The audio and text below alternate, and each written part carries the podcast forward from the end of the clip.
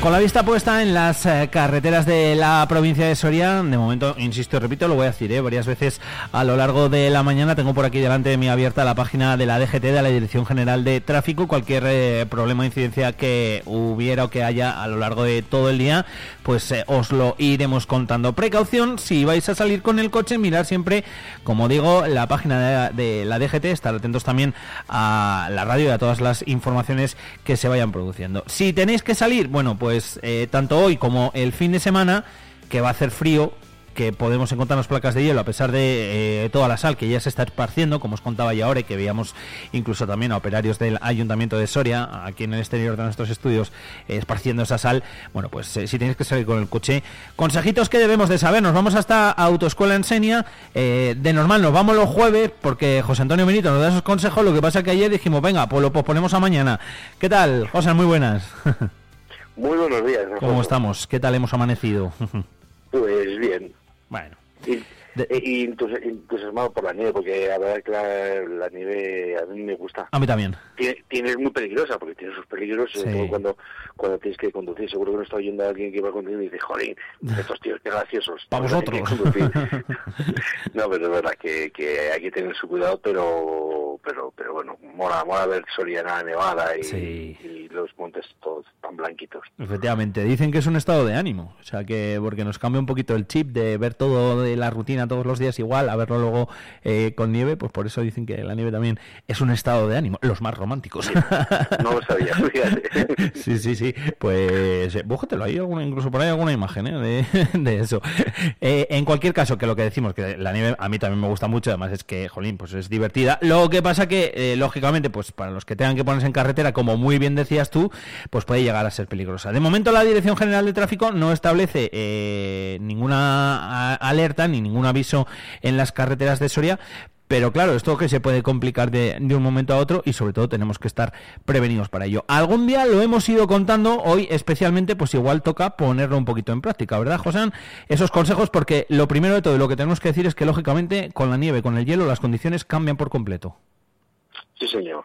Eh, una de las que más cambia es la adherencia, como es lógico, por, por el, eh, tipo de, de, sustancia que hay en la carretera que hace, hace más deslizante la, el agarre del neumático con el, con el pavimento.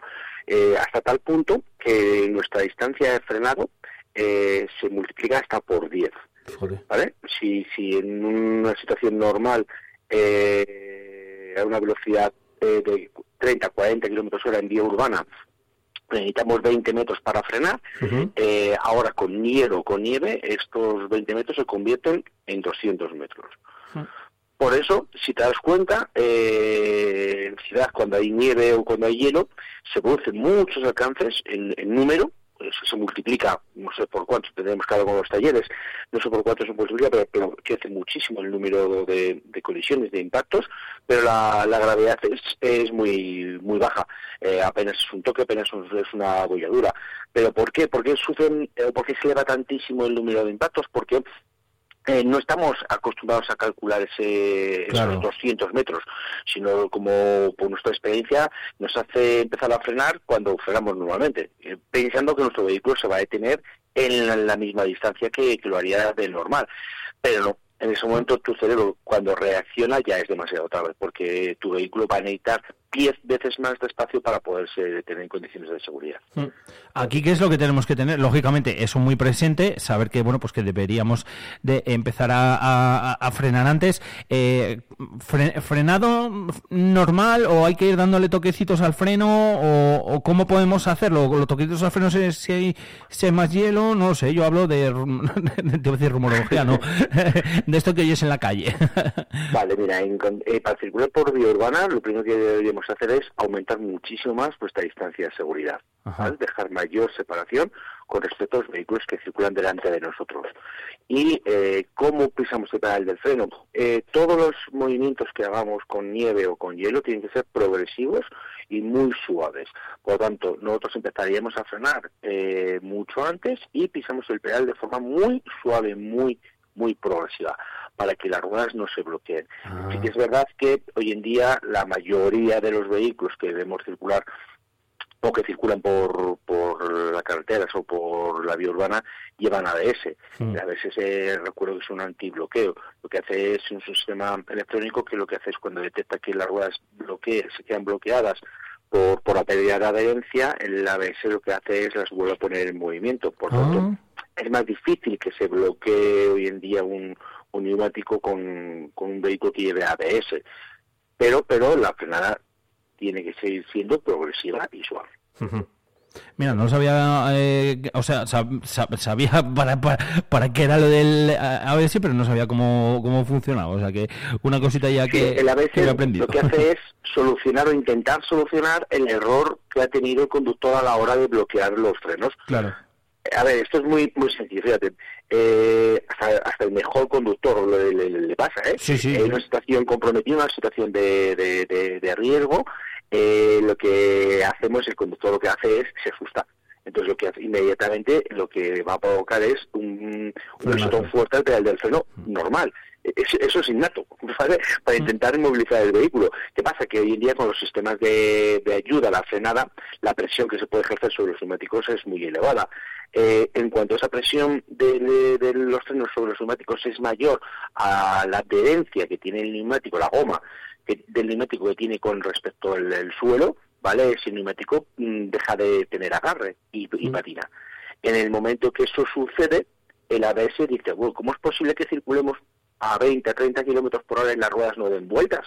Es imposible, algo no cuadra. Esa centralita inmediatamente reacciona y lo que hace es libera la presión que el conductor está ejerciendo sobre el pedal del freno para que las ruedas vuelvan a, girar y a, mantener la adherencia.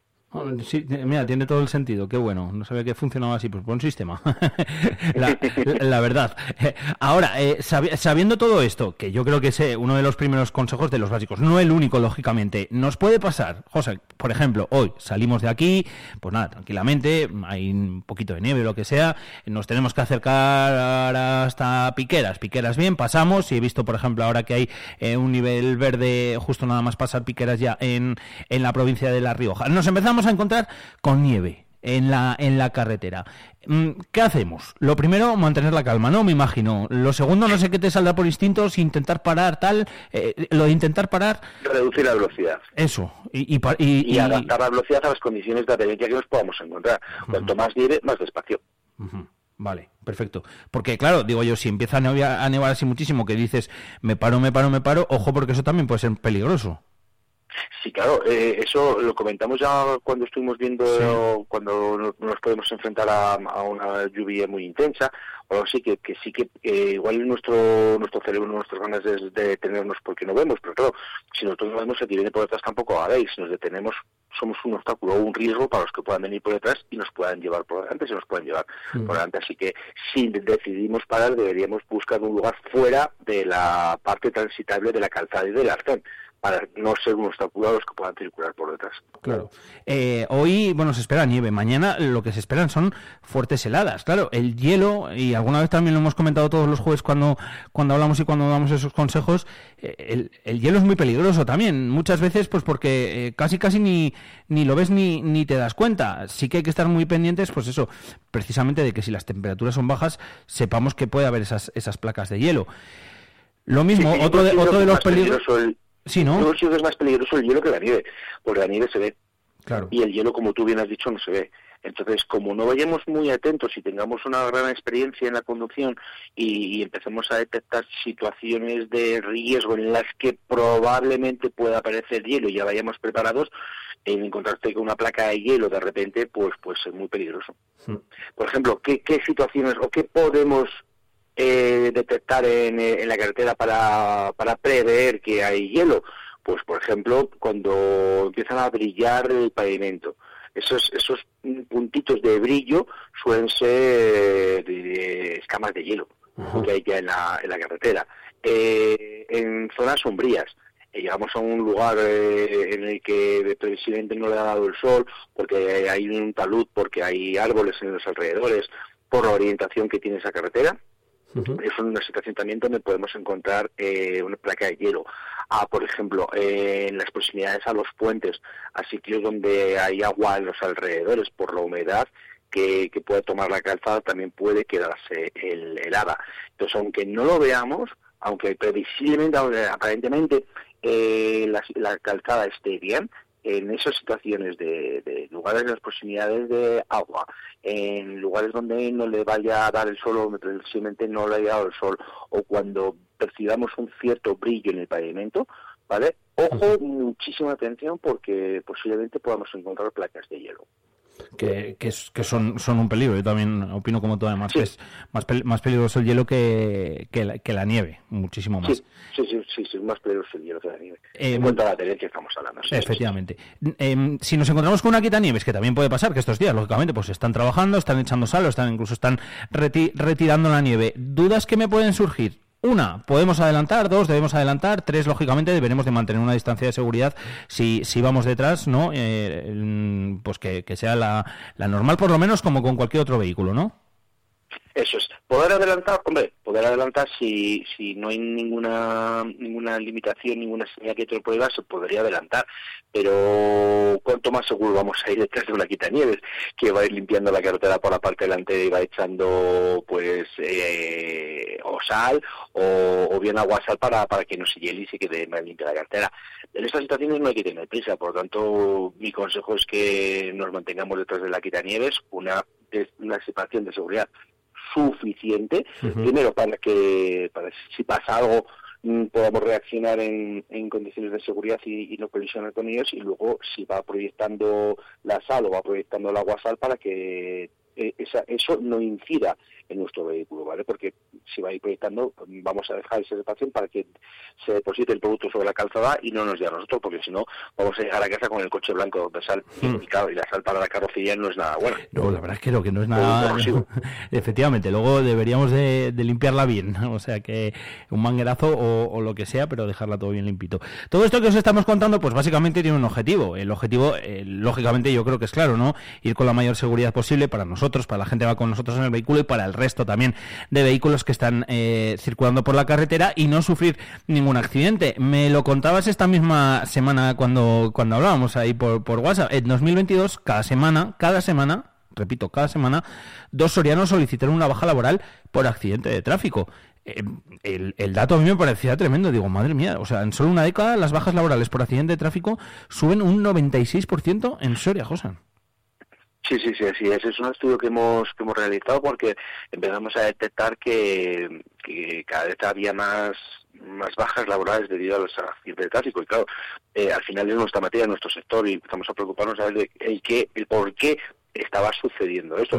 Bueno, los datos que tú les has dicho son datos que, que, llaman la atención en cuanto a números, ¿vale? Los números pues son fríos, pero pero, pero son son reales y, y, es lo que está pasando hoy en día.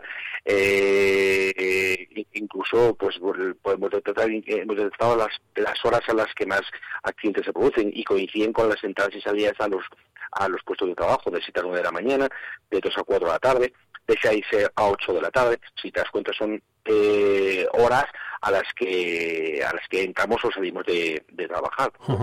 ¿vale?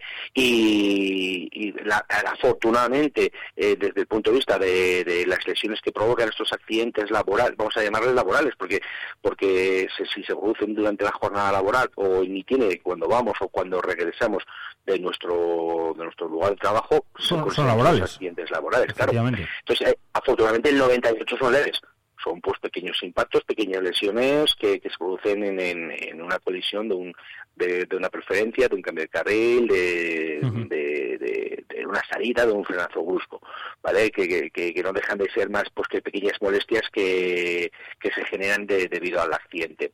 Eh, luego, ya tenemos un 44% que, que son esguinces cervicales, que ya es una colisión de una magnitud un poco mayor, cuando ya, ya tenemos molestias en el, en el, en el cuello, que es una zona de las más sensibles después de un accidente. Si te das cuenta, una de las primeras eh, medidas de de prevención que se que se pone un accidentado psicollarín cuando el impacto tiene una, una media un medio impacto o sea, no no no una colisión muy sutil sino ya un impacto un poco más más más severo.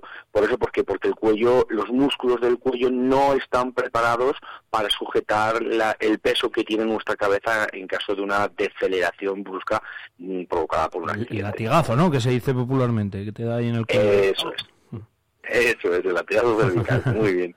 Y luego, eh, ya el, 27% ya son más de heridas, lesiones, pues alguna fractura de herida al, al accidente y, y, el 8% ya empiezan a, ya son más, más graves.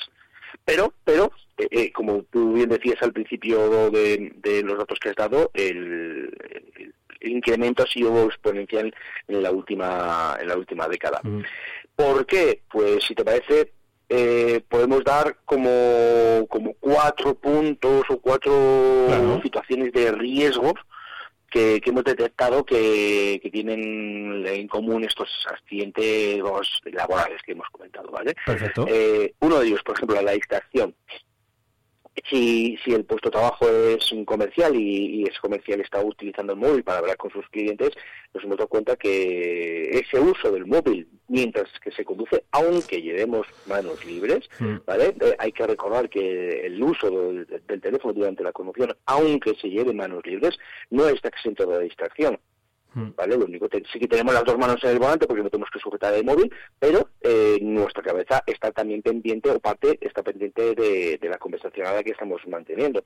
Por lo tanto, hay que, hay que recordar que no porque usemos manos libres estamos exentos de una distracción durante la conducción, ¿vale? Por lo tanto, esa distracción debido al uso del, del teléfono móvil llamadas que entran de clientes, llamadas que tenemos que hacer un cliente, eh, generan la mayoría de, las distracciones que encadenan o que, luego al final eh, derivan en, un accidente. La fatiga, aquellos aquellas personas que tienen que recorrer largos trayectos para, para hacer una carga, para hacer una descarga, para visitar a un, a un cliente o porque su lugar de trabajo está en un lugar retirado. Esa fatiga en, en la conducción, porque estamos eh, expuestos a la conducción durante itinerarios bastante largos, también eh, favorece el número de accidentes. Si después de una jornada laboral tienes que hacerte varios kilómetros para varios cientos de kilómetros para llegar a tu lugar de destino, a tu casa, o porque tu, tu lugar de, descarga o de trabajo está a, varios cientos de kilómetros, eso esa conducción eh, provoca una fatiga y esa fatiga deriva en, en accidentes. Hmm. El estrés, fíjate, es algo tan tan tan rutinario y tan tan normal como que va que no llego a la reunión, eh, que, que, me he encontrado que, que, está más lejos de lo que yo creía, o que me he encontrado una situación del tráfico que, que no, no, me deja, ese estrés de, no llegar a tiempo, de, de no cerrar el contrato con el cliente, este, me cago en la leche, qué mala suerte he tenido, jolín, o tengo que llegar a, tengo que hablar con este y no me ha cogido el teléfono, o mi jefe me ha hecho una bronca porque eh, no he cumplido con lo que tenía que hacer o no he cerrado la operación esta. Eso al final genera eh, ese estrés que, que, te genera ese, ese, esa labor en el trabajo, te la llevas a la conducción y el estrés en el puesto de conducción no es nada bueno, porque te va a hacer tomar decisiones incorrectas y muchas de ellas pues pueden provocar situaciones de, de riesgo. Y ya por último la agresividad. A quien no le ha pasado eso, el que el no llegar a, un lugar a una hora adecuada que tenías calculado llegar porque hay un atasco, porque el semáforo, porque el peatón, porque te has encontrado un vehículo que, te ralentiza mucha circulación y has arriesgado más de lo que tenías que haber arriesgado para intentar ganar esos segundos al crono. Un adelantamiento muy justo, un semáforo en amarillo fijo ahí un poco justito, un stop mm, en el límite bueno, pues esa, esa, esa situación de estrés deriva o puede derivar en una agresividad en la, en la conducción y hace que tomes decisiones que no sean las, las adecuadas. Total, totalmente de acuerdo con todo lo que has dicho. Yo creo que eh, em, hemos estado escuchándote y nos podemos ver reflejados en, en alguno de esos de esos momentos que a veces, bueno, pues como vamos muy con el piloto automático puesto todo el día, yo creo, entre el trabajo y etcétera, etcétera, pues eh, pues pues cogemos el coche, casi ponemos también el piloto automático y no nos damos cuenta de que ahí hay que estar con absolutamente todos los sentidos puestos encima de la carretera para que estos datos no aumenten. Lo decía al principio, en 2022 cada, cada semana dos sorianos solicitan una baja laboral por accidente de, tráfico. Eh, además, algo que yo creo que también nos trasladabais, José, y que es muy importante, eh, esa solicitud a las empresas para que implementen cursos de riesgos laborales enfocados a la seguridad vial y a la conducción, que al final mm, va a servir precisamente para eso, para eh, bajar esos números, para reducir los accidentes laborales en coche. Fíjate, eh, un, dato relevante. Eh, solamente el 8% de las empresas multinacionales, empresas grandes, hacen algo sobre formación en seguridad vial para evitar estos o intentar reducir los accidentes en, eh, laborales debido a, accidentes de, seguridad vial, por ejemplo, en, trayectos un itinere. Pero es que si, reducimos el tamaño de la empresa, en, empresas medianas, pequeñas, solamente el 2% a nivel nacional hmm. hemos detectado que hacen, hacen esas acciones formativas para, para intentar reducir o paliar los accidentes laborales debido a la seguridad vial. Así que eh, la conclusión de, este informe sería en que, que ni las empresas ni los trabajadores en España eh, están o estamos concienciados de los riesgos que, de los riesgos que supone para la salud los desplazamientos en el coche durante la jornada laboral o cuando vamos o volvemos a nuestro puesto de trabajo que, se, se denomina en itinere. Y es muy importante y no nos damos cuenta, como siempre digo, ni nosotros ni bueno, pues muchas veces las empresas, ahí están los datos, datos que eh, nos contabas. Interesante ¿eh? el estudio, eh, yo creo que al final son muchas cosas que si nos paramos a pensar, lógicamente decimos, pues, pues sí, pues es que es verdad, claro, pero hasta que no te las dicen y con un estudio delante, pues mira, no, no, no, no, no nos damos cuenta. Como siempre decimos, mucha precaución en la carretera y bueno, pues ahí está José Antonio Benito, director de Autoescuela Enseña, que como yo digo, además de ayudarte a sacarte el de conducir a la primera, algo que consiguen, te enseñan a conducir, que es lo más importante de todo. o sea, que vaya bien. Oye, lo de las, lo de las clases prácticas sin, sin IVA mucho y tal, bueno, ¿qué? Para adelante, claro. Si es que hay que aprender también a conducir en, igual, ¿no? Sí, pero nosotros nosotros cuando ya empieza a cubrir la, la ah, empieza a cubrir el pavimento que ya ya no se ven las líneas y, es que eso ya es peligroso. Se hace más problemática, cortamos las clases. Ahora, por ejemplo, que, que todavía no ha llegado a cubrir el pavimento, pues sí, sí, sí. Incluso además aprovechamos para, para enseñar o para dar consejos de cómo hay que conducir en este tipo de situaciones, de visibilidad, de adherencia, de iluminación, de limpia parabrisas, todo esto que generan lo puedes encontrar, entonces aprovechamos y, y, lo llevamos a nuestras clases. Pero claro, no, no corremos más riesgo del, estrictamente necesario. Exacto, muy bien, muy, muy bien me parece. Pero mira, estaba yo ahora pensando, lo digo, yo que me lo saqué en, verano hace ya un porrón de años, eh, para una de estas de las que dices, me toca el día como hoy, así aprendo a conducir, mira que bien, viene también. O sea, que los que estén hoy haciendo prácticas en enseña, que, que aprovechen el día, que de estos eh, no, los, no los a ver mucho. o sea, que vaya bien, feliz fin de semana y gracias por estar con nosotros. ¿eh? Igualmente, Alfonso, un abrazo. Un fin de semana, un abrazo. Chao. ¿Tú qué radio escuchas? Vive Radio. Vive Radio. Pues sí, tenemos algo diferente. Vive Radio. Vive Radio está guay.